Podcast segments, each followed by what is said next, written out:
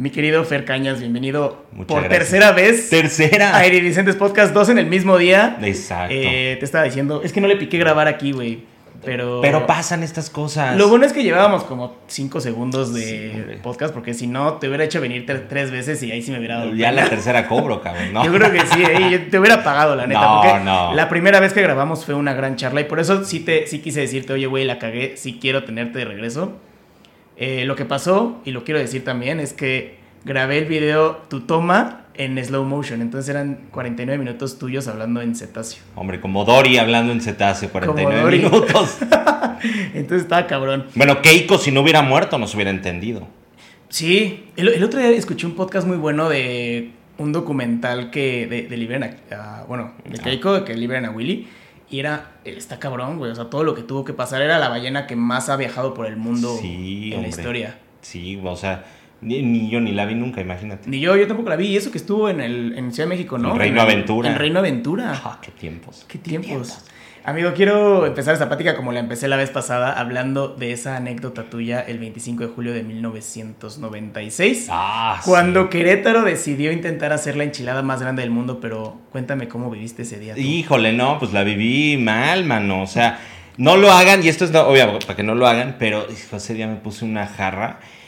Con muy corta edad, yo tenía mis 14 añitos. Y pues ya sabes, ¿no? Fue ahí en casa, fue todo controlado. Entonces mi papá dijo así como que, ah, pues órale, andas muy machín con los, con los mopeds. Y vámonos para atrás, ¿no? Entonces Ajá. ahí juré no volverlo a hacer, pero sí, la abuela. De- fíjate que de ahí odio el tequila Fue con tequila esa vez. con tequila, ¿no? Entonces ya ni vi la enchilada, ya no vi la cascada en los arcos ahí de fuegos artificiales, nada vi, pero sí me acuerdo mucho, mano. No mames. Y oye, ¿te acuerdas si ganó Querétaro la enchilada más grande del mundo en ese entonces? Pues yo creo que sí ha de haber estado en el récord Guinness o algún asunto así, no sé la neta, pero al mismo que Brasil diga, ah, va a ser la enchilada más grande del mundo, pues la tienes ya de gane, ¿no? Sí, la neta, sí. Pero bueno, o sea, en México, pues es que la enchilada es un platillo muy típico Sí, mexicano. o sea, yo pero creo enchilada que queretana. La enchilada queretana. Es que era queretana. Oye, pero la enchilada queretana se parece mucho a la potosina. Ya me voy. No, no te. Se parece. Ay, bueno, pero también se parece todo. No, se parece un poquito, pero sí es diferente, porque allá la hacen como dobladita. Sí. Y aquí es fritita, le echan papa y le echan queso. Es más rica la, la queretana. Híjole, no, yo soy fan, cabrón. O sea, mira, cuando me exilié de Querétaro, era lo que más extrañaba, eh, te lo juro. ¿Tú naciste aquí en Querétaro? No, tuve la. A ver, no tuve la, la fortuna de, de nacer en Querétaro, pero yo digo que soy queretano, nacido en la Ciudad de México. O sea, como, como decía mi Chabelita Vargas, ¿no? Los queretanos nacemos donde nos da la regada gana. Me autocensuré, ¿para qué? Sí, sí, sí. No, no, no iba a censurarlo, ¿eh? Aquí Ah, bueno, la chingada gana. A huevo. Eh, ah, ¿y a qué edad te viniste para acá? Para, acá, para No, pues cuatro años, o sea, pero te digo, yo soy, yo soy queretano completamente, amo Querétaro, creo que es una de las, de las ciudades, de los estados más hermosos de la República. Aprendes a amarlo, pues desde chavito yo no conocía otra cosa. Sí, pues obviamente cuando te preguntaban en la escuela así de lugar de nacimiento, pues México DF, ¿no? DF. ¡Uh! Este, México DF, ¿no? Pero en realidad viví en la Ciudad de México hasta hace poco, o sea, hasta hace algunos años, estuve cinco años ahí en Ciudad de México y cinco más en Playa del Carmen, entonces pues ya me tocó agarrar metro y ya sabes todo ese asunto, ¿no? Oye, ¿cómo sentiste el cambio de Querétaro a la ciudad? O sea, bueno, te viniste muy, muy chico a Querétaro, pero luego te cambiaste a Ciudad de México, pero sí es un cambio cabrón, ¿no? Pues es un... Sí, no, a ver, este, yo iba muy seguido a la Ciudad de México, entonces desde chavito pues tenía toda la familia allá. Entonces desde chavito aprendí a subirme al pecero, al metro, siempre fui muy ubicado. Este, te- si tenía que llegar a tal o cual lugar, pues lo hacía. A ver, en ese entonces no había, este, como dicen los españoles, ¿no? El Google Maps. Ajá. No había, o sea, o era o guía roji o preguntar, maestro. Guía o roji. preguntarle a tu familia así de, oye, abuelita, ¿cómo llego a tal? Ah, pues agarras tal metro y ta, ta, ta. O sea, Ajá. yo desde chavito me aprendí el, el mapa del metro, cabrón. Órale. Pero sí está cabrón, ¿no? O sea, digo, antes igual no era tan inseguro moverte así, pero ahorita ya está muy. Sí, ahorita está. Ah, bueno, pues sí, también. Alguien que no sepa, pues. Alguien que no sepa, pero también luego dices, bueno, a ver, tampoco le rasques los huevos al tigre, ¿no? O sea, Sí.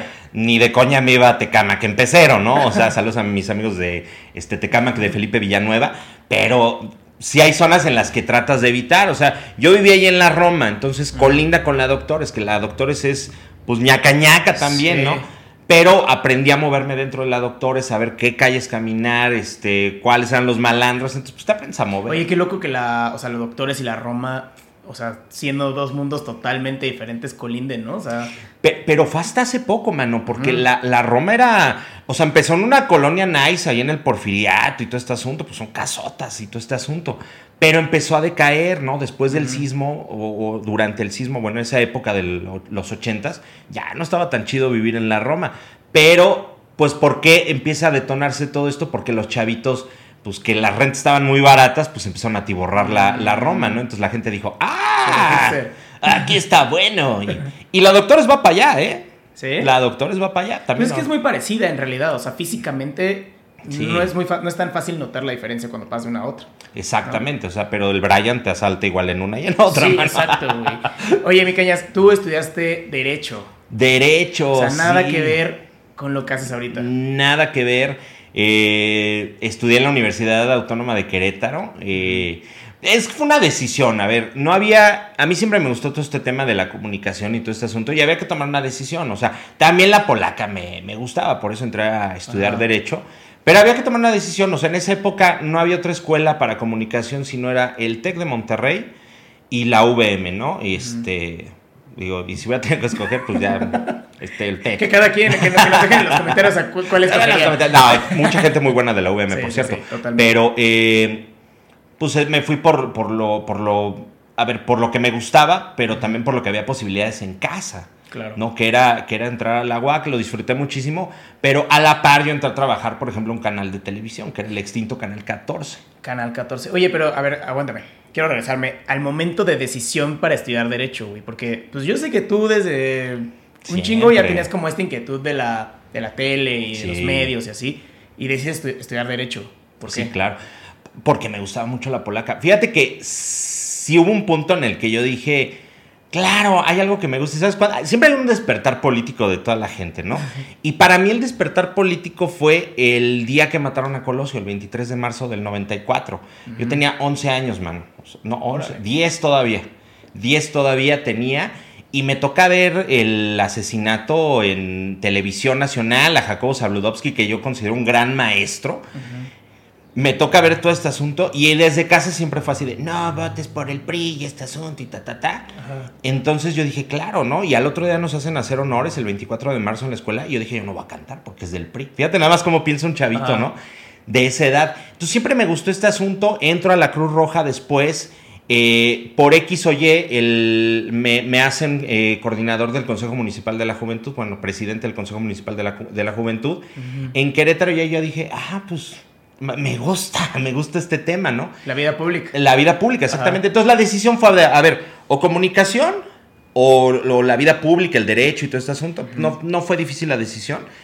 Pero, pues te queda la espina, mano. Siempre te queda esa espinita. Oye, ¿y, ¿y, no hubo en tu casa como este tema de. Porque creo que las carreras artísticas son más bien como, siempre las vemos como un hobby, por así decirlo. Sí, hombre. Entonces en casa siempre es como, bueno, sí, pero estoy una carrera de verdad. ¿No hubo ese tema en tu casa? Fíjate que, fíjate que no, porque el asunto era como más como de, de, de, producción y derecho, pues mis papás siempre fueron muy, muy, muy abiertos. O sea, yo creo que si, si mi papá hubiera sido como de esos de, no, tienes que estudiar esto, puto, hubiera sido contador y el peor, mano, porque, puta, sí, no, o sea, yo todavía no le entiendo al 3x2 de Julio Regalado, cabrón. Entonces, voy a ser el peor, pero siempre fue muy, abierto en este asunto. Eh, no fue una carrera artística, o sea, nunca dije, ay, quiero ser actor o es... ¿Sabes que me gustaba todo este asunto de, las cámaras, de estar atrás o, al frente? Yo soñaba con hacer un noticiero, por ejemplo, ¿no?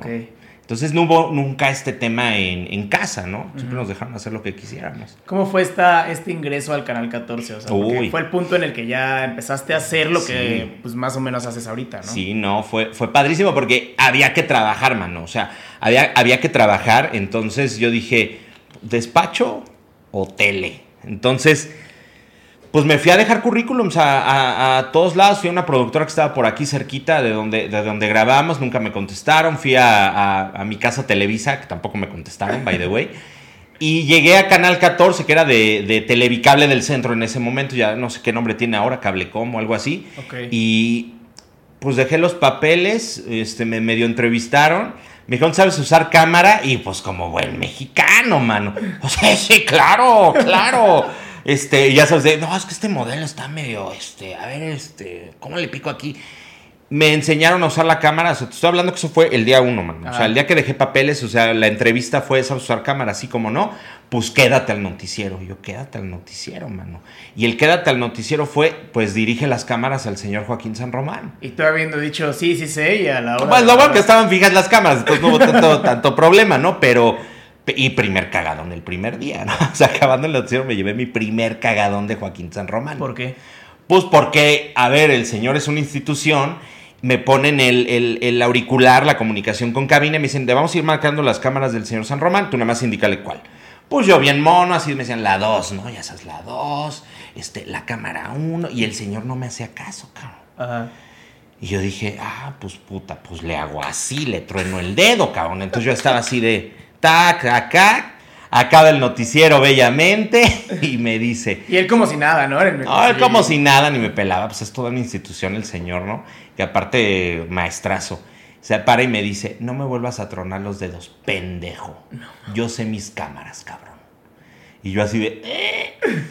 Ya se va el señor y me dicen en cabina, no hay pedas, es el señor San Román. Y dije, mira, no hay tanto problema. La verdad es que tampoco llegué ni desanimado, ni mucho menos, ¿no? O sea, Ajá. yo creo que en tele o en, o en estas cuestiones artísticas o en la vida entera, ¿no? O sea, hay formas de, de que te caguen. Esta fue muy chistosa y yo la cuento con mucho cariño, ni siquiera con rencor, ni mucho menos. A mí me dio mucha risa, ¿no? Y eso me animó a- al otro día, vamos, cabrón. Entonces ya no le indicaba nada, ¿no? O sea, el otro día era de, pues haz lo que quieras, maestro, ¿no? Pero no, o sea, toda una institución, mano. Y, oye, y, y ahorita que empezamos el podcast ah, contando la anécdota de que la cagué en, ah, en el slow motion, ¿a ti cuál fue, cuál crees No. que haya sido la peor cagada que has tenido en... Ah, Bueno, hay muchas, pero este. De, de la que se me viene rápido a la mente, o sea, entrevista con, con Lalo España, que es- lo quiero muchísimo a Lalo, este, en personaje con Margara, Margara Francisca. Una única oportunidad, estamos grabando el audio aparte, cámara, ta, ta, ta, entrevista padrísima, padrísima.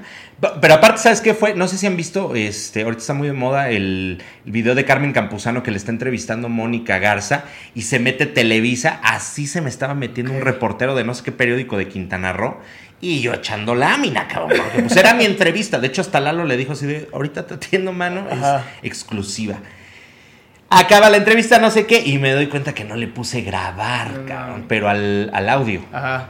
No, yo me sentí, salí, ahí sí salí muy desanimado. Dije, te dices todo, cabrón. Sí. Te dices todo. Pero después dije, bueno, pues tenemos el audio de referencia de la cámara, se pudo salvar ahí el asunto, pero nunca te condenes, mano. Errores va a haber muchos, muchos, cabrón. Entonces, estamos en una carrera donde no nos cortamos una mano si la cagamos, güey. No, Claro. no, no estamos, y con todo respeto lo digo, no estamos en una fábrica, no somos obreros. Para un error te cuesta la vida o un brazo, mano. Sí. ¿no? Sí, creo que, y, y aparte lo bonito de los errores es, o sea, por ejemplo, ahorita pues yo puse tres cámaras, güey, o sea, no me vuelve a pasar. Hasta la del municipio está grabando ahí, sí, cabrón, está por si o acaso. sea, no, no, no, no, no me vuelve a pasar y creo que a ti tampoco, ¿no? O sea, Ah, sí, me ha vuelto a pasar mil veces. No, o sea, a ver, es que tampoco somos infalibles en este asunto. Claro. Claro, que me ha vuelto a pasar, pero oye, la, la mentira que te digo, ¿no? Porque cuando te das cuenta es, oye, podemos hacer nada más una toma de protección y huevos, no grabaste nada, mano. Entonces, sí te vuelve a pasar, ya, ya menos, o sea, ya menos. Ajá. Este, pero es que estamos en una carrera donde, pues sí, hay, hay, hay errores, sí, sí me ha vuelto a pasar. Dos, tres ocasiones, menos, ¿eh? Ya menos. Ya menos. Pero, y aparte, creo, bueno, son errores que muchas veces son, o sea, de una oportunidad, ¿no? O sea, por ejemplo, esa Claro. entrevista con Lalo España era de una oportunidad Era de una y oportunidad. la cagas, pero también, como dices, ¿no? Pues no se murió nadie, no, no pasa nada, o sea, Mira, es como, esta anécdota es padrísima, porque se hace el Festival de Cine de la Riviera Maya. ajá. No me acuerdo el actor, la verdad es que ni siquiera me acuerdo, pero un actor de Hollywood que estaba por ahí, no sé qué. Pues yo lo vi y dije, pues güerito, actor de Hollywood, claro. Luego les, en los comentarios les voy a poner quién es, ¿eh? Ok. Me tomo la foto, pero aparte de que iba corriendo y una amiga me dice, yo también quiero foto y sale borrosa, ¿no? Y me dice, no seas cabrón. Le digo, ¿cómo se llama? No, no sé. Le digo, entonces no hay pedo, o sea, ¿sabes? Oye, ¿y por qué crees que te dieron la oportunidad en Canal 14? O sea, tú siendo un chavito de, Veintitantos, sí. ¿y haber estudiado derecho? Mira, yo creo que, este, digo, aparte nunca me pagaron, mano, entonces, yo creo que, mira, necesitaban manos, y en televisión siempre se necesitan manos, y yo, por ejemplo, cuando hago también producciones, yo agradezco mucho a la gente que, que quiere aprender, cabrón. Entonces yo creo que eso lo vieron ahí en, en Canal 14. Yo quería aprender, mano. O sea, no, no había mayor pretensión. Este, sí mentí en lo de las cámaras, pero, pero aprendí muchísimo más y, y, de verdad que le agradezco mucho a Juan Cano, que estuvo ahí con nosotros, que trabajaba en Canal 14, que es un... Él, él nos enseñó a hacer tele, o sea, ah. prácticamente de cero. Y entonces fue, fueron esas ganas de aprender. ¿Y cómo, cómo fuiste como escalando en... en, en no, no tanto en Canal 14, sino también como en la experiencia, ir intentando varias cosas, porque has estado en chingo de cosas, güey. O sea, Viendo, has hecho de todo. Sí, claro. Pero ¿sabes qué? Yo siento que aun cuando no tengo la educación formal, por, porque era bien padre, una vez me invitan a una universidad, no me acuerdo, una universidad latina que estaba ahí por Eje 10 en, en la Ciudad de México. Este, porque ya tenía yo, llegamos a eso, pero pues ya hacía yo proyectos un poquito más grandes ahí en Ciudad de México. Y este, y la misma pregunta, ¿no? Así de, ¿dónde estudiaste comunicación? No, pues estudié Derecho, cabrón. Entonces todos así se quedaron así de, ¿qué onda? ¿Qué hace este cabrón aquí dándonos clase, no? O sea, era como una masterclass, ¿no? Oye, ¿no crees que tenga más valor eso, güey? O sea. Sí, es que, ¿sabes que Yo siento, yo, cualquier cosa que hago, creo que te tienes que poner del lado del público al que vas. O sea, en tele, en podcast, en todo. Creo que eso me ha ayudado y, creo que también el sentido común, mano. O sea, si haces las cosas con sentido común. Hay cosas técnicas y que también las he ido aprendiendo, pues ya después lo tienes que, que, estudiar o te compras un libro o, o ahora el internet te, te, hace maravillas, ¿no, cabrón? Pero, pero sí sí adquiere mucho valor el ponerte del lado del público, mano. Y yo aprendí mucho en Canal 14 porque aparte nos decían, pues ve la tele, cabrón, o sea, uh -huh. ve la tele. Y entonces, de pronto cuando ves la tele de otra forma, es como este, eh, la Matrix, cabrón. Okay. O sea, empiezas a ver todo así en verde, los números, y dices, ay, cabrón. O sea, ¿cómo hicieron eso? ¿Cómo lo vuelvo a repetir? Ajá. Este, ¿Cómo está la dirección de cámaras? Entonces de pronto dices, claro, es que tiene una mala dirección de cámaras, ¿no? Entonces eso la gente no lo ve o sea, o el común, uh -huh. y no porque, digo, pues porque no interesa, pues ellos están viendo la tele para divertirse, pero tú sí notas los errores y dices, ay cabrón, pues ahí se equivocaron, o cómo lo repito, cómo hago esto, uh -huh. cómo hicieron esa toma imposible, cabrón, está padrísima, ¿no? Por ejemplo.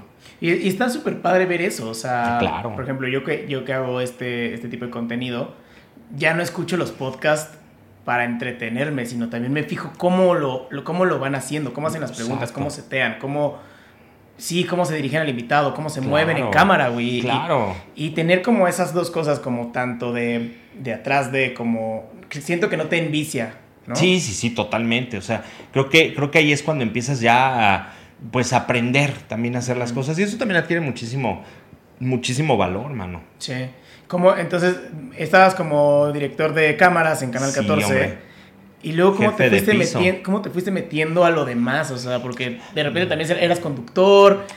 De ahí la historia eh, pasa algún tiempo, después me voy en Canal 14, porque también uno pues tiene hambre, ¿no? Entonces, no, ya muchas gracias no me van a pagar.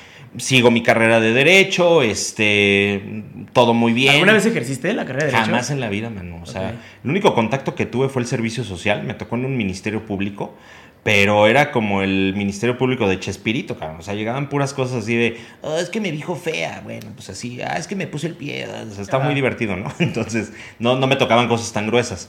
Pero de ahí, pues ya pongo un negocio con, eh, con mi hermano de publicidad, ahí un, un, tanto familiar. Después, acabando la carrera, me voy a trabajar a la policía, mano. O sea, en la Secretaría de Seguridad Pública Municipal, uh -huh. en el área de comunicación y monitoreo, porque también fui paramédico, mano. Entonces, uh -huh entro a trabajar ahí pues como paramédico y de ahí me voy a Playa del Carmen. O sea, te digo que la historia va así. Ajá. Playa del Carmen, me dedico a la administración, otra cosa que nada que ver, pero pues que lo haces muy bien también. Okay. ¿Administración en, en dónde? De un negocio, era, era este, un negocio de tours. Okay. Eh, yo estaba a cargo como de un pequeño parque en Tulum, o sea, no, me di la gran vida y, o sea, padrísimo, ¿no? Sí. Pero, pero ahí empiezo a hacer eh, un poquito de radio. Me invita mi primo Edgar Cañas y, y, e Iker Vega, también Aldoski Gonzalo Rob, que los quiero muchísimo. Estaban haciendo una radionovela en Nexa, cabrón. Yo siempre se me encanta escribir y todo, ¿no? Y siempre soy muy cagada, la. Bueno, eso digo yo, cabrón, pero. Ya, que, confirmo, confirmo. La, y entonces me dice mi primo, oye, güey, escríbete una, un, una radionovela. Okay. Y yo, a mí me encantan las telenovelas, cabrón. Ese es mi placer culposo. Sí. Cuna de Lobos es una masterclass de, de, de, telenovela. Es una chingonería. Si tienen oportunidad, véanla. Eh, y entonces hago una radionovela, pero muy cliché. O sea, muy cliché. O sea, eh, todos los, eh, o sea, los personajes muy clichés, ya sabes, el, triángulo amoroso, que son fórmulas que se usan en, en todas las novelas. Ahorita ya no, o sea, ya ahorita han cambiado muchas cosas, pero era una fórmula que se usaba, ¿no? La, la pobre que se vuelve rica, todo este rollo. Y fue un exitazo, cabrón, se llamaba Tejedora de Venganza. Ok. ¿Por qué Tejedora de Venganza? Pues yo trabajaba en Tulum y ahí se hacían muchas hamacas, ¿no? Entonces yo decía, pues claro, esta vieja va a hacer hamacas, ¿no? Y este, y se viene a Querétaro, ya sabes, o sea, fue un hitazo, mano. Este, nos escribía mucha gente, o sea, de pronto en el, en el Face me escribía gente así de, ¿en qué va a acabar, cabrón? Y yo decía, puta, no sé, Y no sabía yo, porque cada semana iba yo haciendo la, la, la, radionovela, o sea, los capítulos. Los iba yo escribiendo y vámonos para allá, ¿no? Una, una cosa muy, muy actual. Y pues fue un hitazo, me gustó mucho escribir. yo cuando venía a Querétaro, porque venía como cada mes de allá, pues me escribí un papelito, mano. Entonces iba yo ahí exa, este, en Zaragoza, no me acuerdo el número, y yo pues salía también en la radio. En playa empiezo a hacer un poco de radio y dije, ah, cabrón, pues esto es como lo que me llama. Y me regreso a Querétaro y empiezo a trabajar ya en Ciudad y Poder con Luis Gabriel Osejo, que me dio la oportunidad. Entonces ahí es donde empiezo a, descubrir este mundo de la radio, de los medios, de hacer periodismo también, cabrón. O sea, porque no me considero periodista ahorita, pero el periodismo es un oficio y el periodismo también lo puedes aprender. Y lo puedes aprender en la práctica, ¿no? porque a pesar de que no tenías como la escuela o el conocimiento teórico, por así decirlo, creo que tiene mucho más valor hacerlo práctico y irlo aprendiendo, ¿no? Claro, claro, claro. Ya después, este, sí Sí, hice licenciatura en, periodismo y comunicación en la UNAM. Pues ya estaba más fácil, man. O sea, ya, ya te las sabías, ya las notas pues, te las hacías de volada, ¿no? Y ya después de ahí me descubre Sergi Más, que él estaba trabajando en Telehit que le mando un besote también adorado a mi Sergi. Él sale en Telehit. Yo lo veía, bueno, ya después descubrimos que tenemos casi la misma edad. Yo lo veía enorme, pues el cabrón es español, ¿no? Bueno, catalán, perdón. perdón, y este, Sergi, perdón. Que también hablo catalán, ¿eh? por cierto. Sí, quiero también preguntarte de eso, pero bueno. Ahorita me preguntas. Y entonces él, él me dice, oye, eres muy bueno, cabrón, porque me toca entrevistarlo en un programa que teníamos ahí en Ciudad y Poder. Y me dice, pues eres bueno, cabrón, pues te regalo el curso. Dije, ay, a huevo. Y ahí cambiaron muchas cosas, porque entonces dije, ah, pues sí soy bueno, cabrón. Y no está mal decir que eres bueno en algo. O sea, el reconocerte que eres bueno en algo, creo que es un avance importante. Y a mí, creo que, creo que hay que agradecer mucho las cosas, ¿no? Porque estamos muy acostumbrados, eh, en general, ¿no? Y en, y en, el país igual cambiarán muchas cosas, ¿no? Oye, qué bien te ves. Ay, no, pero este está rotito. No, no, no. No, cabrón, pues claro que me veo bien, porque me vestí para mí, porque lo estoy haciendo para mí, ¿no? ¿Cómo, te das cuenta que si eres bueno en algo? O sea, porque eso, es muy importante, porque tenemos mucho este síndrome del impostor, ¿no? De, ay, pues sí lo hice, pero meh, no está tan bueno. Pues cuando lo disfrutas, o sea, te das cuenta cuando lo disfrutas, cuando, por ejemplo, nosotros que estamos haciendo entrevistas y todo, cuando dices, oye, me la pasé muy bien, muchas gracias, Diego. Me atendiste de 10 entrevistas muy padres. Y dices, ah, cabrón, pues sí, sí lo estoy haciendo bien. O sea, vas por buen camino, ¿no? Y habrá entrevistas que te salgan mal, pero dices, bueno, pues de aquí le aprendes, ¿no? Porque sí, la caga uno en las entrevistas también. O sea, me ha tocado también mil y un veces. Si se puede cortar, le cortas, cabrón, pero sí. Sí. No, sí, a, a mí también me ha pasado de que, pues sí, o sea, hay una mala entrevista. Pero la neta es que la, o sea, hay como un sentimiento profundo que a pesar de que sea malo, sientes esa conexión como de, nomás así, o sea. Sí, o sea, a ver, chingón. a ver, hay días malos, o sea, es López Dóriga con su Juay de Rito, o sea, el cabrón es un maestro también del periodismo, algunos les gusta, algunos otros no, pero pues hay cagadones, mano, ¿no? Y, y, tienes que hacer tu chamba. O sea, eso es lo que te tocó hacer, o reportar, o entrevistar, o lo que sea. Y yo, por ejemplo, cada entrevista acabo muy a gusto, mano. O sea, acabo muy a gusto. Hay otras que sí luego dices, hay proyectos que luego dices, no, no quiero ni ver, mano. O sea, ya no lo quiero ver. Ah. Y cuando los ves y dices, puta, ¿qué pedo conmigo, cabrón? Ahí es cuando te das cuenta que, algo pasado que viste ya te choca en el futuro o en la actualidad, es porque evolucionaste, güey. Y eso está chido. O sea, yo, por ejemplo, veo trabajos anteriores y digo, mami, estaba bien pendejo, cabrón. O sea, ¿cómo pregunté eso, güey? O, o tal. Pero en ese entonces fue lo correcto, ¿no? Pero eso lo puedo decir porque ya evolucioné. Sí, claro. Ya aprendí, ya sé. Y porque lo hiciste en su momento, ¿no? O sea, muchas veces nos ponemos estas barreras de, Ay, no, lo voy a hacer cuando tenga la mejor Ah, cámara, sí, claro. el mejor micrófono, No. cuando termine mi carrera de comunicación. Y te vas poniendo estos pretextos y al final nunca lo terminas haciendo, ¿no? Exacto, ¿no? Igual después vas a ver toda esta entrevista y vas a decir, hijo, mano, mira, nada más ya escupiéndonos desde un helicóptero porque esto es un éxito ya, mano. Entonces, imagínate. Ojalá, güey. No, ojalá. vas a ver que sí, cabrón. Eh, mi cañas, entonces, ¿cu- ¿qué, qué aprendiste en Reporte Querétaro? ¿Qué, qué- qué hacías en Reporte Querétaro? Pues hacía, o sea, hacíamos radio, o sea, yo me encargaba de, de- de la dirección de radio. Actualmente regreso a, también a reporte ya muchos años después, muchos seguidores más después, y, es, y es completamente diferente porque la tecnología también ha cambiado, las redes sociales también han cambiado, la gente ha cambiado, mano, o sea, entonces, ¿y qué aprendí? Pues a, yo, yo puedo decir que también a hacer periodismo, o sea, a hacer periodismo, a reportar, a, a saber cómo, cómo relacionarte también, pues obviamente con la con, con- con- la gente, sacar lo mejor de, de la gente, creo que eso aprendí. Sí, no, no es tan fácil. O sea, uno podría decir que es muy fácil entrevistar a la gente porque tal vez podrían decir, ay, pues eso son preguntas re- y respuestas. Sí, no. Pero no, hay mucho trabajo detrás, conectar con la gente, hacer que la otra persona se sienta cómoda, que Exacto. sacarle la información que necesita sacarle. Es un arte. Exacto, es un arte. Es, es- es todo un arte. Aparte también fíjate que han cambiado mucho las entrevistas, ¿no? Yo hace poco estaba viendo la entrevista que hizo el, el papá de Talía, que, que creo que sí ya murió, eh, a, a Díaz Ordaz. Entonces era una entrevista de preguntitas, digo, si debes de tener tu guía y todo, pero no sé, pregunta uno de, ¿qué desayuna, señor presidente? No, pues jugo, no sé qué. Eh, los doctores han dicho que, ta, ta, ta, el problema. O sea, no había un ligame, no había una charla. Y hoy creo yo que, que eso me gusta mucho de cómo se han transformado la manera también de, de- de hacer periodismo, la entrevista, que es también un género, eh, porque es una charla, mano. Y en una charla sal- sacas lo mejor. A mí me encanta, por ejemplo, Adela Micha, cómo hace las entrevistas, ¿no? O sea, es, es una charla. Y entonces puedes sacar muchísimo más. Y entonces sí hay una, un hilo conductor. Entonces es algo muy, muy rico lo que está sucediendo ahorita. Es como, creo que lo platicamos también en la, la charla que tuvimos la pasada, de la entrevista de Jordi, ¿no? Del programa de Buenísimo, Rosado. buenísimo. Jordi es un gran entrevistador justo por eso, ¿no? Porque Exacto. logra que el invitado se sienta cómodo y le logra sacar un chingo de cosas que mucha gente no ha logrado sacar, ¿no? Y, y- y lograr la empatía, a ver, consejo ganador, ¿no? Para ti que estás haciendo entrevistas, para ti que estás haciendo entrevistas, todo. Empatizar desde un principio con el entrevistado, mira, se te rinde a tus pies.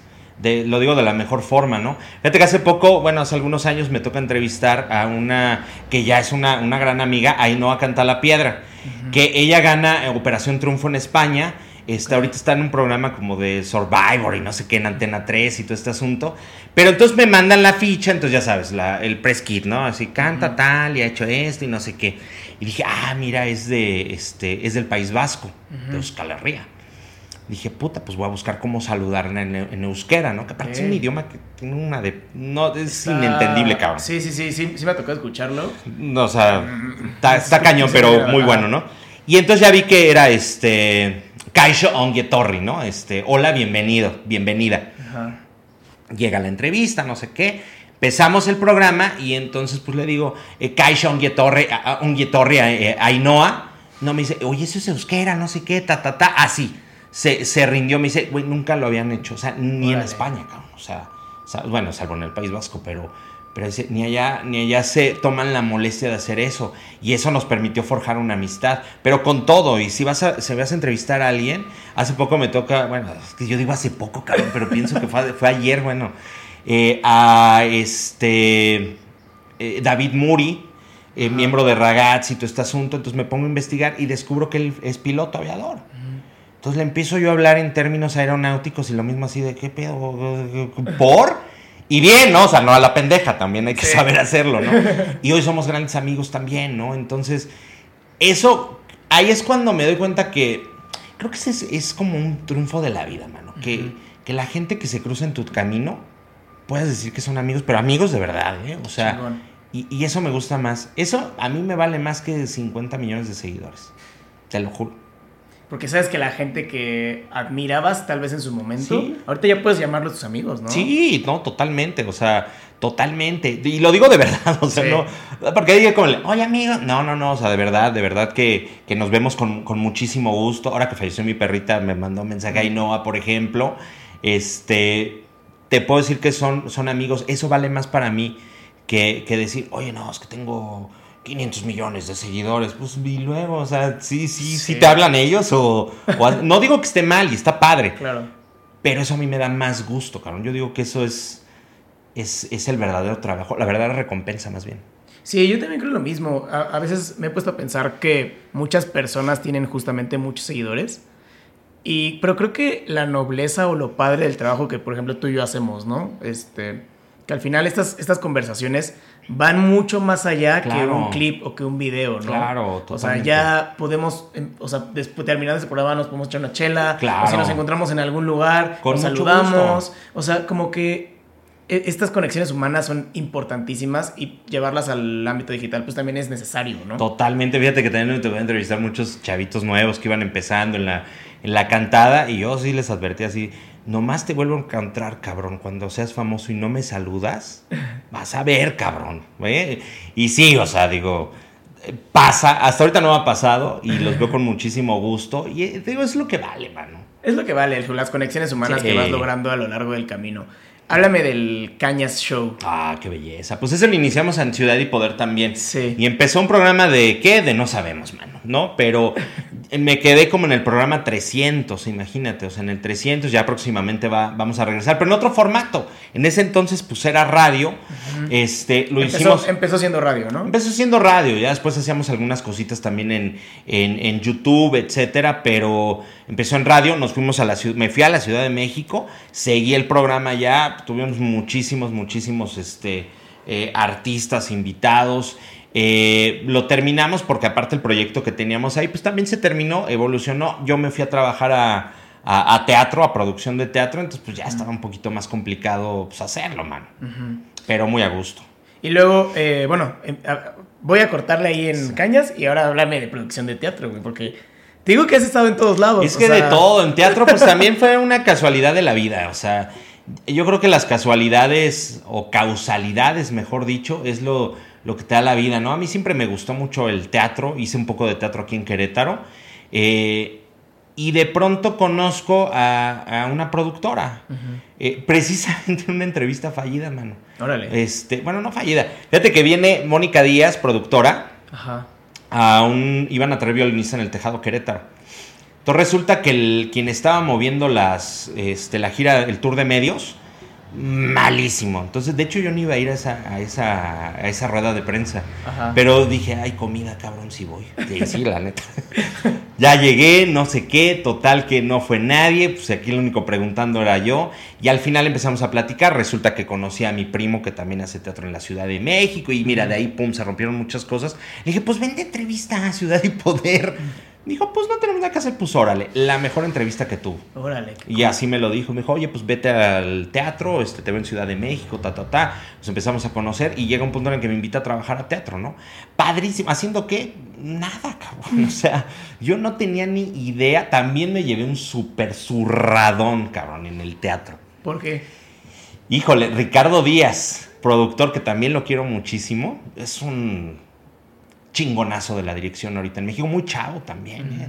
Yo creo que, eh, no, y si me equivoco, perdón Ricardo, pero, o sea, no tiene 40, eso sí te lo, te lo digo. O si sí, pues te ves muy bien. Este, pues resulta que en el teatro, cuando ya se entrega sala, o sea, es decir, cuando ya está todo barridito, actores ya prevenidos, todo listo para que entre público, pues tú ya no puedes hacer nada, ¿no? Entonces a mí se me hizo muy fácil. Tenía que, que salir, era un teatro muy especial, el, el Foro Chapultepec, ¿no? Entonces, para no darme toda la vuelta del teatro, porque había que salir y bla, bla, bla, pues se me hizo muy fácil agarrar la- el telón y salirme por un lado, cabrón. Me hizo muy fácil, le hizo no sé qué, la chingada y lo mismo. Me dice, ¿quién eres tú? Pendejo, ¿no? Algo así me dijo, no sé. Ajá. No me acuerdo, pero sí me dijo. Este, no, pues yo soy de aquí, trabajo nuevo. No vuelvas a hacer eso, que la chingada, que no sé qué. Yo así de... "Eh". Ahí sí me sentí súper mal. Dije, puta, la cagué, pero es que era un mundo que no conocía.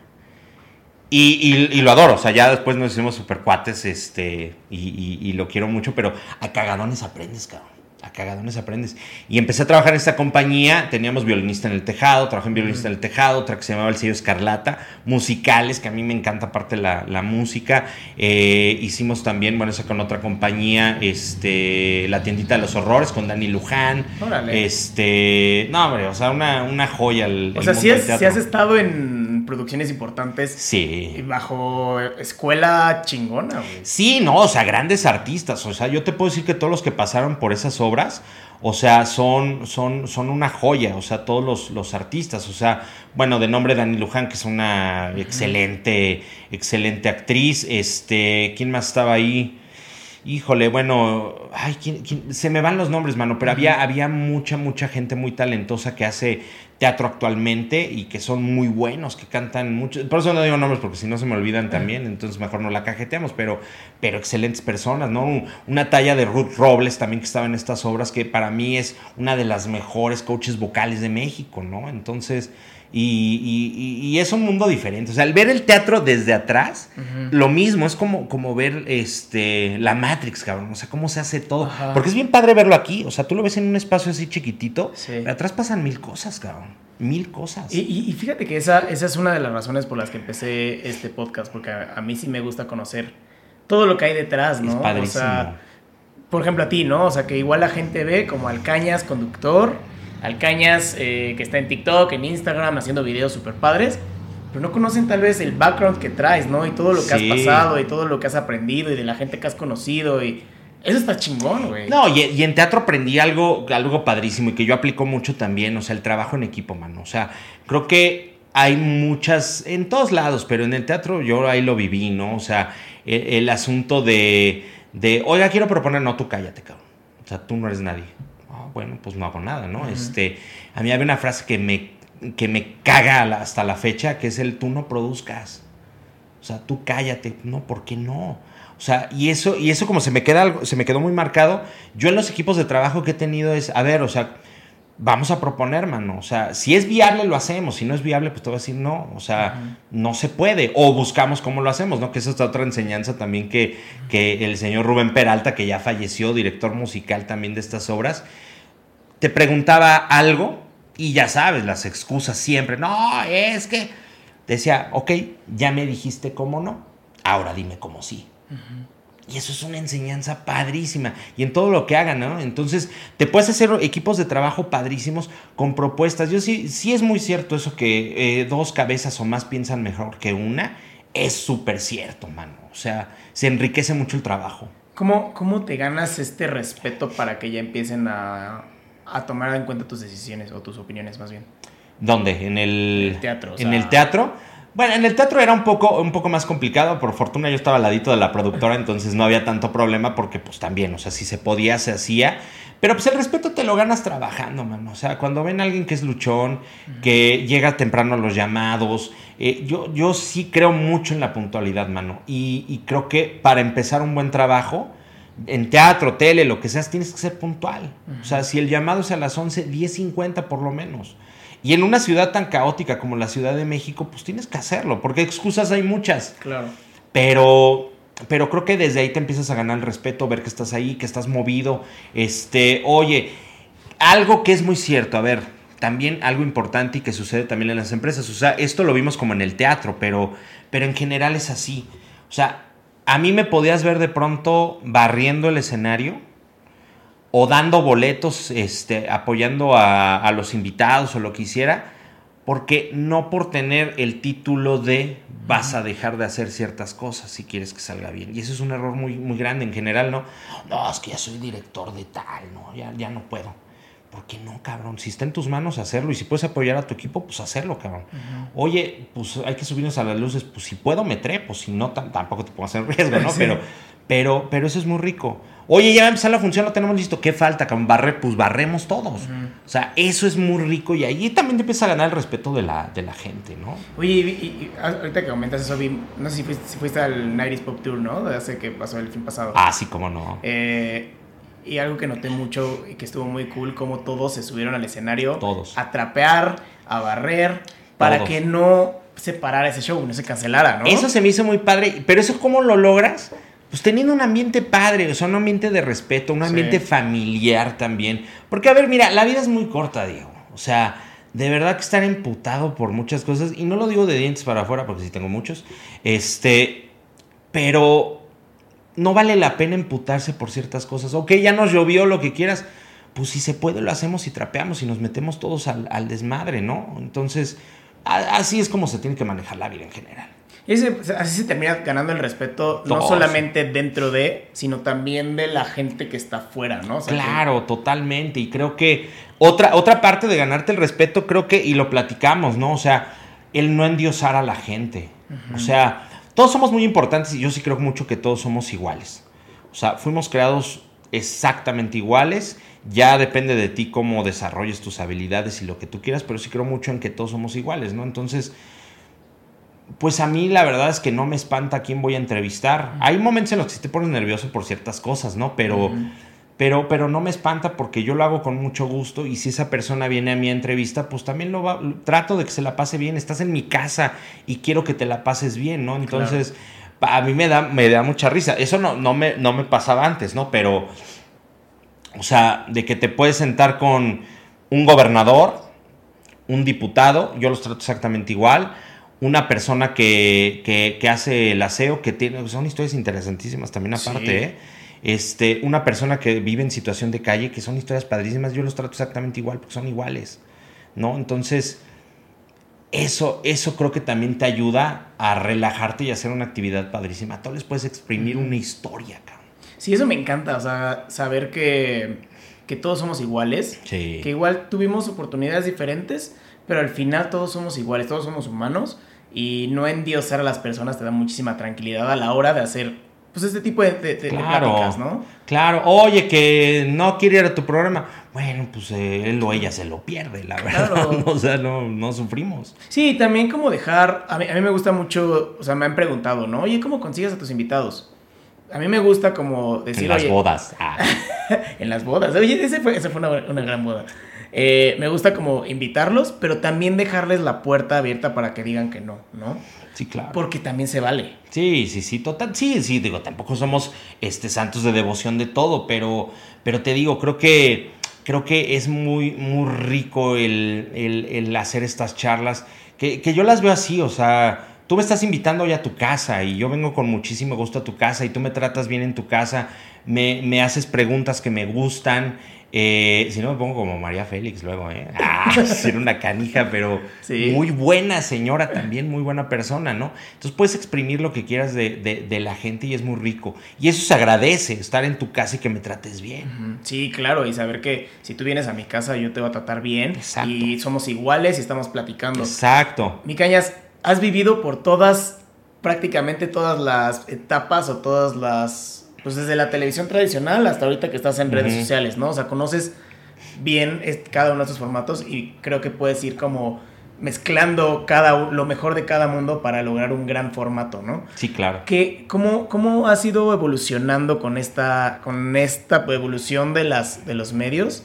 O sea, tanto de la tele tradicional como ahorita que estás en TikTok y que has pues, tenido este éxito tal vez no, no, me gustaría decirle éxito, pero pues sí tienes seguidores, hay, gente que te escucha. o, sea. sí tienes algo, ¿no? Sí, claro. ¿Qué, crees que has hecho bien a lo largo de todos estos para ir cambiando de uno a otro? Porque muchos se pues van quedando en el camino. Pues mira, divertirse. O sea, yo creo que el boom tuvo ahí TikTok. La es que no me lo esperaba, me dio mucho gusto, pero, pero pues tampoco te digo, yo creo que los seguidores no definen a una persona. A mí me sigue dando mucha, o sea, hay cosas que pegan, hay cosas que no. No me importa si algo no pega o no. O sea, eh, eso creo que también vale, vale muchísimo, ¿no? O sea, no estoy así como de, ah, digo, en mi trabajo sí me interesa que peguen algunas cosas, ¿no? Entonces, eh, ¿cómo ha ido evolucionando? Es que, es que si no te quedas, mano. O sea, TikTok creo que es una, una, gran herramienta, pero mañana va a salir otra y tienes que estar y le tienes que entender. O sea, yo la neta TikTok me tardé en entenderle. O sea, eh, hubo cosas que antes de esto, bueno, creo que la inmediatez como con que se dan las cosas está muy cañón. O sea, en TikTok te están contando una historia, ya te da tres minutos, ¿no? Pero, pero para, para mí es mucho, en 30 segundos puedes contar una historia. Y antes de eso hubo el antecedente de Vine. Vine tenía historias de 7 segundos, mano. 7 segundos. Y en 7 segundos cuenta una historia. O sea, está, está rico, ¿no? O sea, que, que, que te entretenga en 7 segundos, pues está padrísimo, ¿no? Entonces, pues tienes que estar, tienes que estar evolucionando, tienes que ver lo mismo, ver qué hacen los otros, no, no para, pa- para, para copiar, pero, pero sí ver las tendencias, ver, ver, ver esta forma, ve- ver, la forma de editar, porque a ver, ojo, también venimos de esta, de esta parte tradicional que es pues, la televisión, que a lo mejor es una edición más tradicional y lo que tú quieras.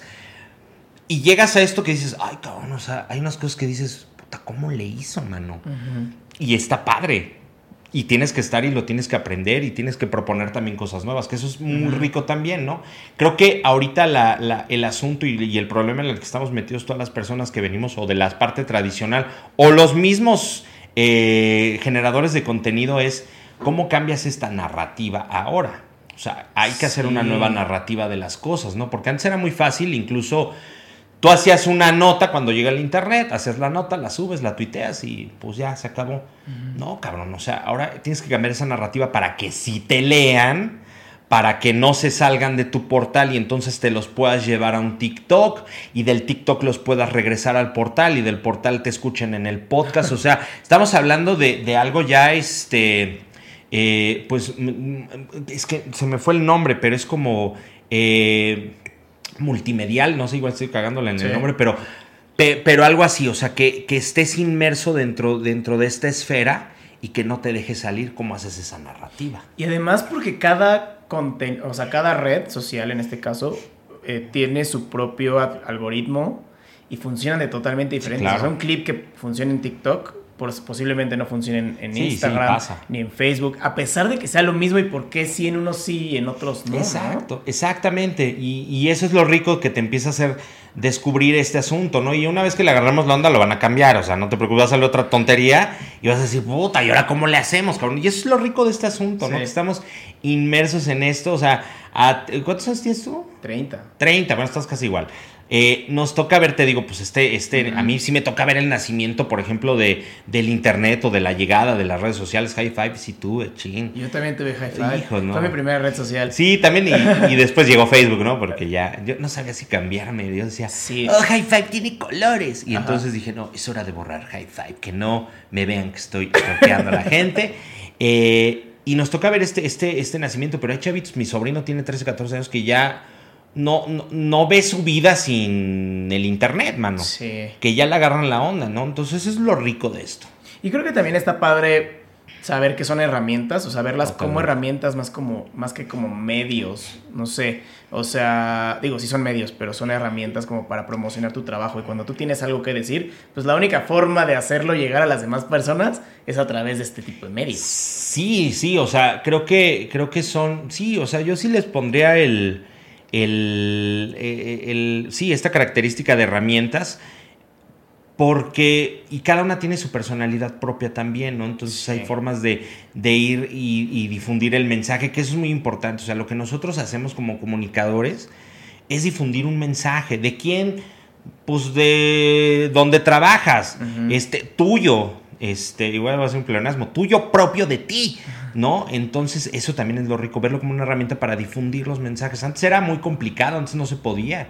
Y estamos hablando ya de una comunicación también bidireccional. O sea, es decir, antes pues hacías un programa de tele, y sucede ahorita, ¿eh? Pero eh, haces un programa de tele tradicional, entonces te entregaban la hoja de los ratings y decías, ah, estamos en tal número. Sí, pero sí le gusta a la gente, que no le gusta. Y hoy en chinga lo sabes. O sea, si mandas un TikTok, ah, está de hueva, qué hueva, no sé qué, ta, ta, ta. Me pasó con uno. Puta, te lo volaste de no sé quién. Yo, no, pues, pues, yo lo hice, no sabía, pero Ajá. si me lo volé, pues mal por él, ¿no? Y este, y los comentarios y todo este asunto. Entonces, lo mismo con, con algún contenido que hagas, hoy está de la chingada, hoy está muy bueno también. O sea, ya le vas calando el agua a los camotes casi en tiempo real. Sí, es lo que te iba a preguntar, o sea, ahorita tenemos el feedback en tiempo, o Sí, sea, claro. inmediato, o sea, antes pues el rating pues tenías que esperarte a que terminara el programa, esperarte a que, que recopilaran todas las estadísticas, pero ahorita es, es inmediato. Sí, totalmente. ¿Cómo, ¿Cómo has lidiado con, con este contenido, o sea, con, esta, con este feedback? Porque siento que a veces es bueno, a veces es malo, pero a veces lo malo es basura, pero a veces lo bueno no te aplica. ¿Cómo lo haces para como que este feedback si lo hayas, si lo hagas funcionar para es que, ti? Mira, creo que en las redes sociales y, y una, y uno que es público, ah, pues sí, somos públicos. Sí, la neta. Eh, tienes que hacerte de piel muy gruesa, mano. Sí. De piel muy gruesa. Hay. Mira, es como cuando estás con los frijoles, ¿no? Quitándole las, la- las piedritas y todo. Pues tienes que ver qué, qué- qué comentarios te sirven, porque los comentarios buenos sirven, claro. O sea, creo que hay que darle la vuelta a la tortilla en este sentido. O sea, hay comentarios que a lo mejor podrías decir que son malos o críticas, etcétera. Mm. No, pues son buenos para mejorar. A lo mejor sí tienen razón. Si nada más son fregar por fregar o es paja, mira, elimínalos, ¿no? O sea, a mí ya la verdad es que me da. eh, me da risa lo que sucede de pronto también en, en- en las redes sociales, ¿no? Porque ya ahora tuiteo algo y bueno, mil personas te dicen de hasta de lo que te vas a morir y todo este asunto, pero pues a mí ya me da risa. Lo veo como personas que pues no tienen nada que hacer y que buscan un desahogo en las redes sociales. Entonces, pero habrá comentarios que sí diga, ah, cabrón, pues sí tienes razón, ¿no? Sí, sí, sí me vi mal en esto o, o cómo le hago para mejorar. O sea, claro. Sí, creo que es importante conocer a tu audiencia y la única forma de conocerlas a través de Sí. pues, leer los comentarios, ver que sí funciona, ver que no y hacer esta interacción con, con- con ellos, ¿no? No, y te puedes deprimir padrísimo. O sea, el primer día que mandas algo ya estás llorando en la noche. O sea, antes te tenías que esperar a la edición del otro día, si había un periodicazo o algo. O, este, o a los ratings, ¿no? Que se entregaban ahí a la semana, no sé cada cuándo los mandaba Ibope, pero así era el asunto, ¿no? Entonces ahora ya te deprimes en tiempo real, ¿no? Sí, ahora te deprimes en tiempo real, conoces cómo está comportándose todo esto en tiempo Claro. real. Pero también lo que pasa, gracias a estas redes sociales, que también son herramientas, pero también gracias a eso, es que hay un chingo de gente, ¿no? O sea, hay Claro. un chingo de contenido, hay un chingo de personas que lo están intentando. Y eso de repente también es abrumador como nos- nosotros como creadores de contenido que tenemos que estar en chinga también, ¿no? O sea, nos tenemos que subir a esta ola si queremos que nuestra voz se escuche. Yo creo que ahorita se ha democratizado mucho la, el, asunto de poder hacer, vamos, o sea, aunque estemos hablando de, de redes y todo eso, vamos a decirle como tele, radio, que se difunden de otras formas, pero es lo mismo, o sea, es prácticamente el mismo principio, ¿no? Se ha democratizado mucho esto, o sea, hoy ya no necesitas estar en un Televisa, hoy ya no necesitas estar en un, eh, eh, no sé, XW Radio, lo que sea, ya no necesitas, mano, lo puedes hacer desde tu casa, Sí. muy fácil. ¿Qué va a pasar ahorita? Solo los mejores pueden estar. Y no lo digo para que se desanime la gente, sino que hay tanto contenido que el que tenga más calidad es el que va a permanecer, el que se haga eh, de forma más profesional, porque si te quieres dedicar a esto, hazlo bien. Eso es lo que tiene que suceder, ¿no? Si, si voy a hacer un podcast, pues que se oiga bien, que se vea bien. O sea, luego sí te desanima de pronto, pero pues es por la, la red social, ¿no? Que te dices, voy a hacer un TikTok padrísimo, y no pega, cabrón. Y es una porquería y dices, mira, ese fue el que pegó, ¿no? Pero, pero hablo, hablo en general, o sea, de estos creadores de contenido, de, de podcast, de video, en, en, este, para, para streaming de, de, de audio, solo los mejores se van a quedar. Oye, pero también creo que. mm, o sea, este, ahorita que dijiste lo de TikTok, que igual un contenido basura es lo que pega. Pero también hay como cierta. mm, dificultad en crear este tipo de contenido. O sea, este contenido que hagas creer a la gente que es tan malo que ellos también lo pueden hacer. Pero en realidad no es tan malo, ¿no? Sí, pero está pensado, entonces Pero, así exacto, está pensado está- así. Que está pensado así, que sea malo para que la gente diga, ay, qué malo, yo también lo podría hacer. Y cuando lo intenten, pues se dan cuenta que no Sí, está no, tan no, fácil. a ver, hablo de, no sé, o sea, el, este, el video de la señora que le pega una llanta en la cabeza y le metes una risa y ya te pegó. No, mames, está chistosísimo. Está muy bueno, la neta, o sea, sí, sí me da mucha risa, ¿no? Pero ¿cuántos millones de visitas tiene? Y Está no es contenido propio, no, o sea, Claro. hablo de ese tipo de cosas que dices, ah, ¿sabes? O sea, va a pegar porque da risa, pero, pero ya de que partas, por ejemplo, este podcast y lo pegues en varios clips en TikTok, o sea, ya implica un trabajo, ya Sí. implica hacer algo, o, disfrazarte, cabrón, o sea, hacer una Ah. tontería, disfrazarte o hacer una tontería, pues también tiene su chiste y su mérito, ¿no? Claro. ¿no? Pero luego no pegan. Sí, luego lo pegan. Luego también es, es esta de que le metes un buen de ganas a un clip o a un podcast o a alguna entrevista o lo que quieras. Y no pega, güey. Está de la chingada. Pero yo digo que falta que el público te descubra y hay algún momento pasará. O Sí, sea, algún momento no, pasará. de seguirlo intentando. O sea, también, a ver, ¿quién es el que, eh, el, eh, los goleadores eh, mejores? Pues los que más lo intentan. O sea, meter los goles de chiripa, pues se te puede dar y metes uno o dos. A mí me pasa en el billar, cabrón. O sea, de pronto meto tres, pero yo no sé jugar, cabrón. Entonces, pero ¿quién es el que más lo intenta? El que más centros manda. O, este, o el que más trata de cabecear. Oye, pues como el chicharito, ¿no? O sea, Sí. mucha gente lo critica de que falla 10 en un partido, pero mete 2. Exacto. O sea, pues sí, falló 10, pero metió 2 o metió 3 y está en el Real Madrid y luego... Exacto. Sí, o sea, como que es esa parte de intentarlo, o sea, perderle el miedo y dejar de, de san- satanizar el error. Claro, claro, claro. Porque lo, lo repito, o sea, creo que el error. A ver, cuando tú te das cuenta de un error es porque ya aprendiste, ¿no? O sea, tú puedes haber aprendido hace muchos años, por X o Y, ¿no? Que 2 más 2 es 5. Y toda la vida vas a escribir 2 más 2 es 5, pero cuando alguien te lo comenta o descubres que es 4, pues ya lo notas, ¿no? Y si alguien escribe 2 más 2 es 5, dices, oye, eso es un error, ya lo puedo ver, pero porque aprendiste. Antes no es error.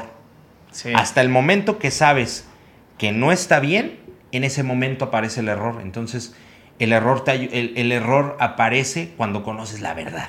Ok, Y eso está muy rico, qué chingón. ¿no? Sí. Porque te digo, puede ser, puede ser que toda la vida hayas hecho tus entrevistas de la chingada, o so- hablo de los medios, ¿no? O haciendo las cosas mal.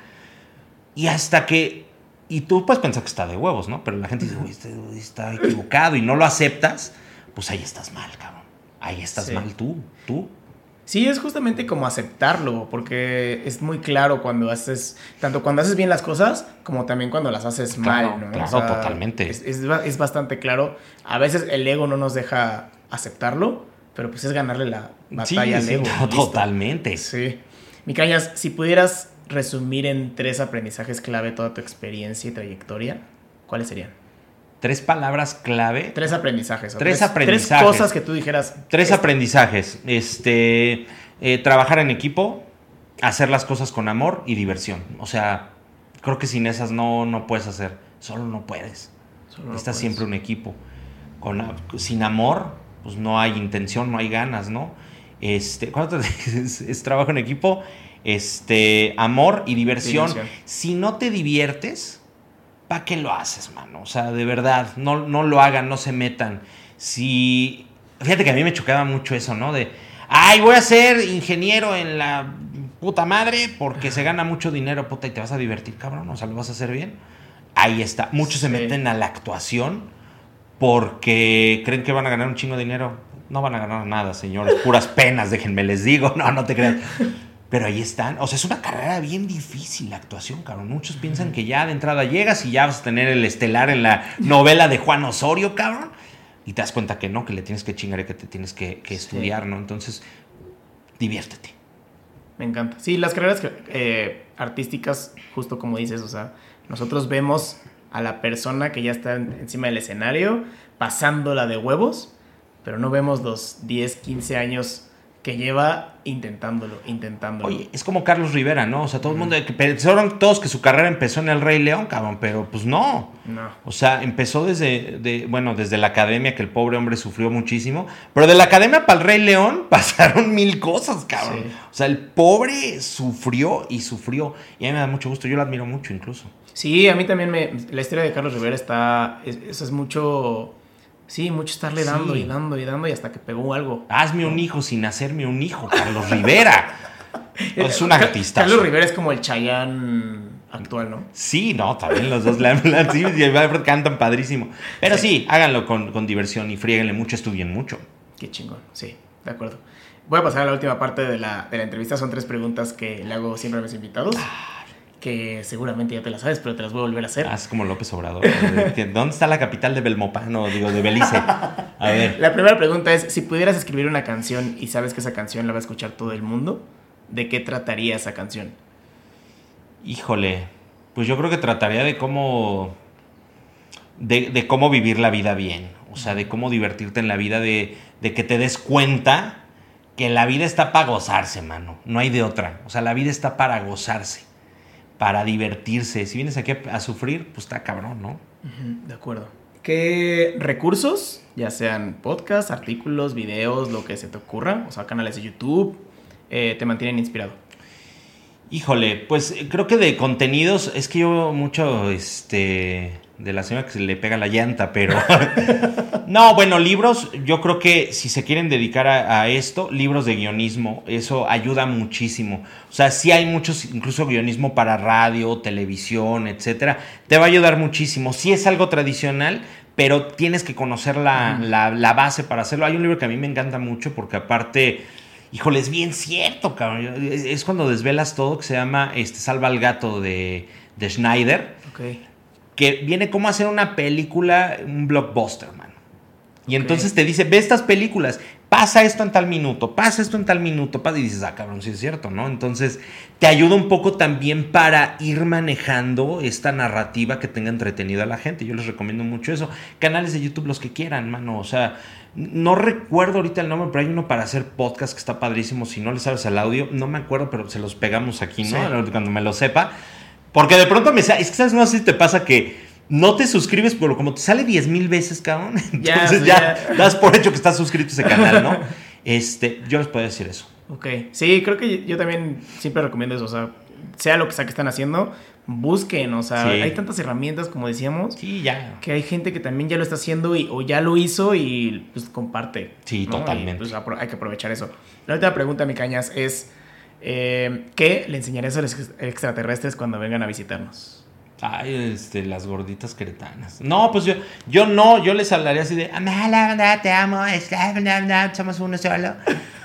¿Qué les enseñaría? A ver, bueno, yo les diría las gorditas queretanas, pero a lo mejor no comen los cabrones, no sé, o sea, yo creo que les enseñaría...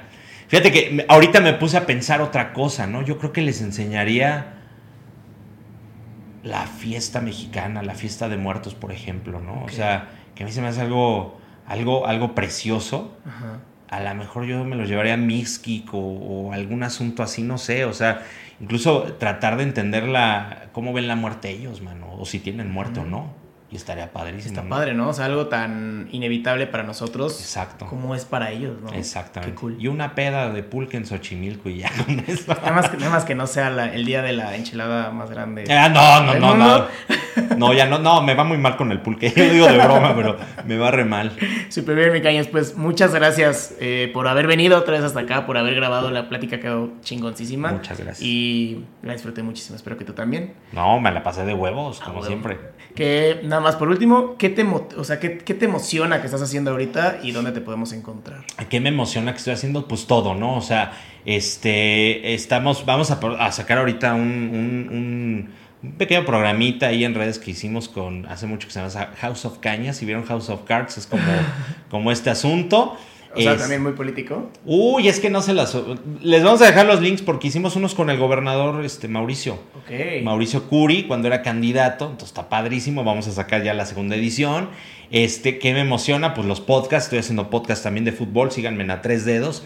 Este, MX con mi querido Toto Trejo, este, Rodrigo Romo también, Rubik de Monterrey, o sea, yo no le sé al fútbol, pero, pero me divierto, entonces me la paso de huevos, ¿no? Entonces, este, y todo, pues los TikToks, todo, todo me emociona, todo, todo me emociona. Qué chingón. Ah, síganme en Fer Canas Oficial. Fer Canas Canas Oficial. Oficial. ¿En todos lados? En todos lados. Súper bien. Lo vamos a dejar aquí en la descripción del episodio para que vayan a ver todo el trabajo que estás haciendo que está muy chingón.